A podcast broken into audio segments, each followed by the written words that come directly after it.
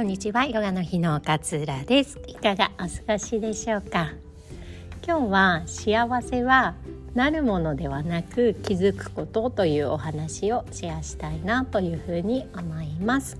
幸せはなるものではなく気づくこと。私すごくこの言葉大好きなんですよね。なりたいなりたい幸せになりたいじゃなくてもうすでにあなたは幸せなんだよっていうことに気づくことが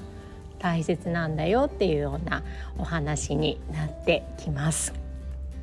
まあこれはねマインドフルネスの考え方にもすごくつながってくるのかなっていうふうに私自身は思っているんですよね。で私8月でねこの乳がん告知されてから、まあ、1年ぐらい経ったんですよねちょうど去年の8月暑い時に、えー、生検っていう詳しい検査をしたら、えー、陽性でしたっていうか、うん、がんでしたみたいな感じで先生に言われたのが多分8月ぐらいかなっていうふうに思うんですよね。でやっぱりね告知を受けた時っていうのは心ここにあらずっていう言葉がぴったり当てはまるような感じの状況でもうマインドはね本当に行ったり来たり過去や未来を行ったり来たりしてすごく世話しなくて今ここに今この瞬間にいなかったなっていうのを改めて思うんですよね。このポッドキャストでもよくお話しさせていただいているんですけれども過去や未来っていうのはただの時間の概念に過ぎないっていうふうにヨガの哲学書には書かれていて時間として唯一実体があるのは今この瞬間だけっていうふうに書かれているんですよね。でも私たちって意外と今この瞬間に意識を向けていることの方が少ないくらいでいつも過去のことを考えたり過去にああすればよかったっていうふうに後悔したり執着したり。でまだ起こっても見ない未来に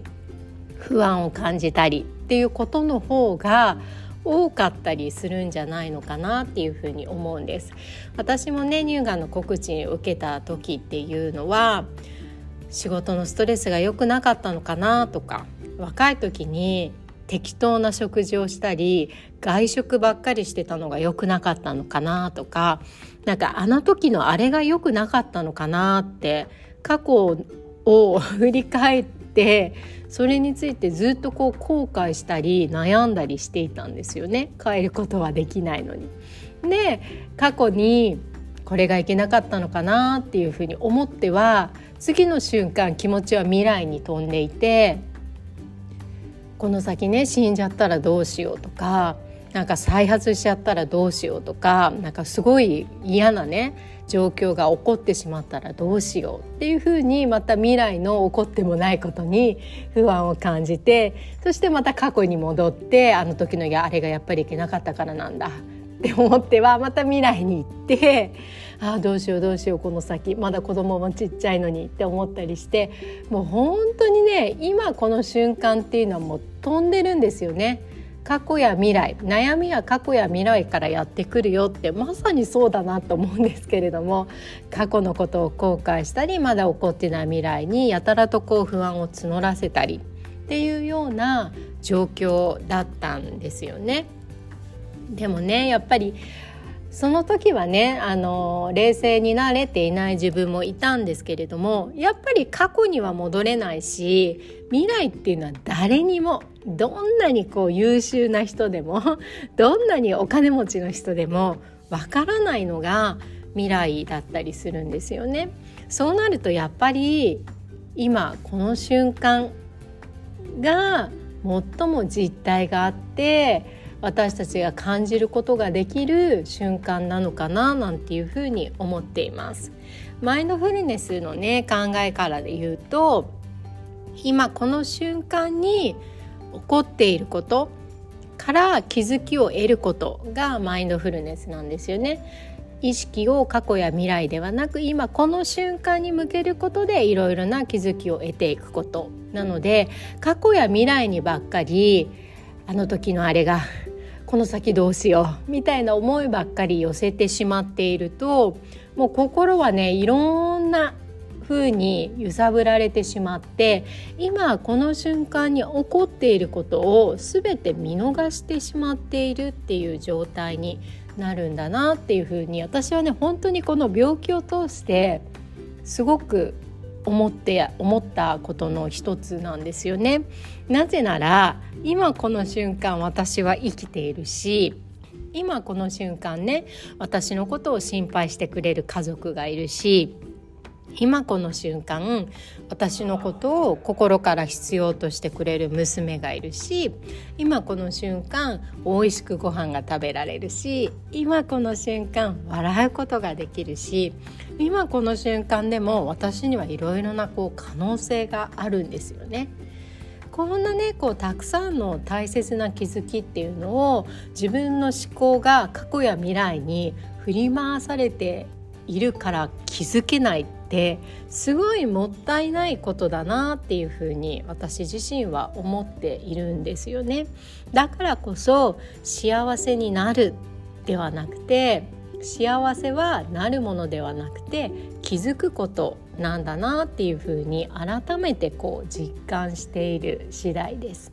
もうもともと私たちは生きているだけで幸せなんですよね。生きているだけで幸せ。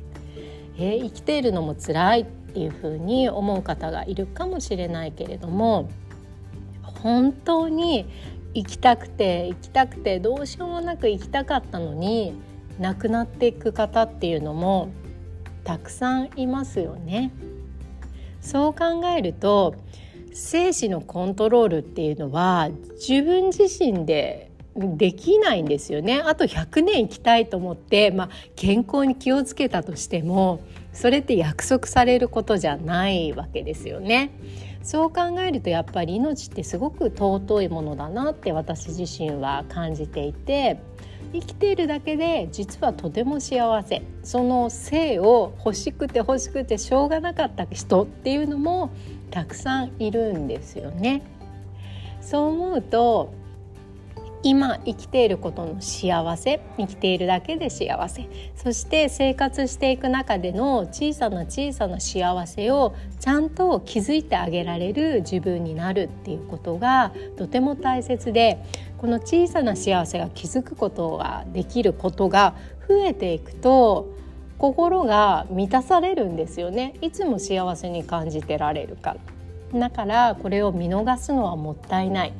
元に戻れない過去や誰にもわからない未来に意識を向けてしまって今の自分を見てあげられないっていうのはすごくもったいないことだなっていうふうに私自身は思っています。ぜひねこう今この瞬間に意識を向けて幸せはなるものではなくて気づくことなんだっていうふうにこうマインドシフトができてくるといいのかななんていうふうに感じております。で私がねよくこのお話ししているマインドフルネスの、えー、講座をこの度ねヨガの日の綾乃先生と一緒に開くことになりました。まあ、マインドフルネスの実践もそうですしマインドフルネスの効果みたいなのももちろんお話ししながらこう対人関係の悩みの解決方法とか自分軸を持つことの大切さとか自分をこう自己肯定感を上げることの大切さとか方法とかいろいろなね角度からあなたがこう生きやすくなる幸せに感じれる幸せに気づくことができるマインドフルネスをお伝えしていきたいななんていうふうに思っております。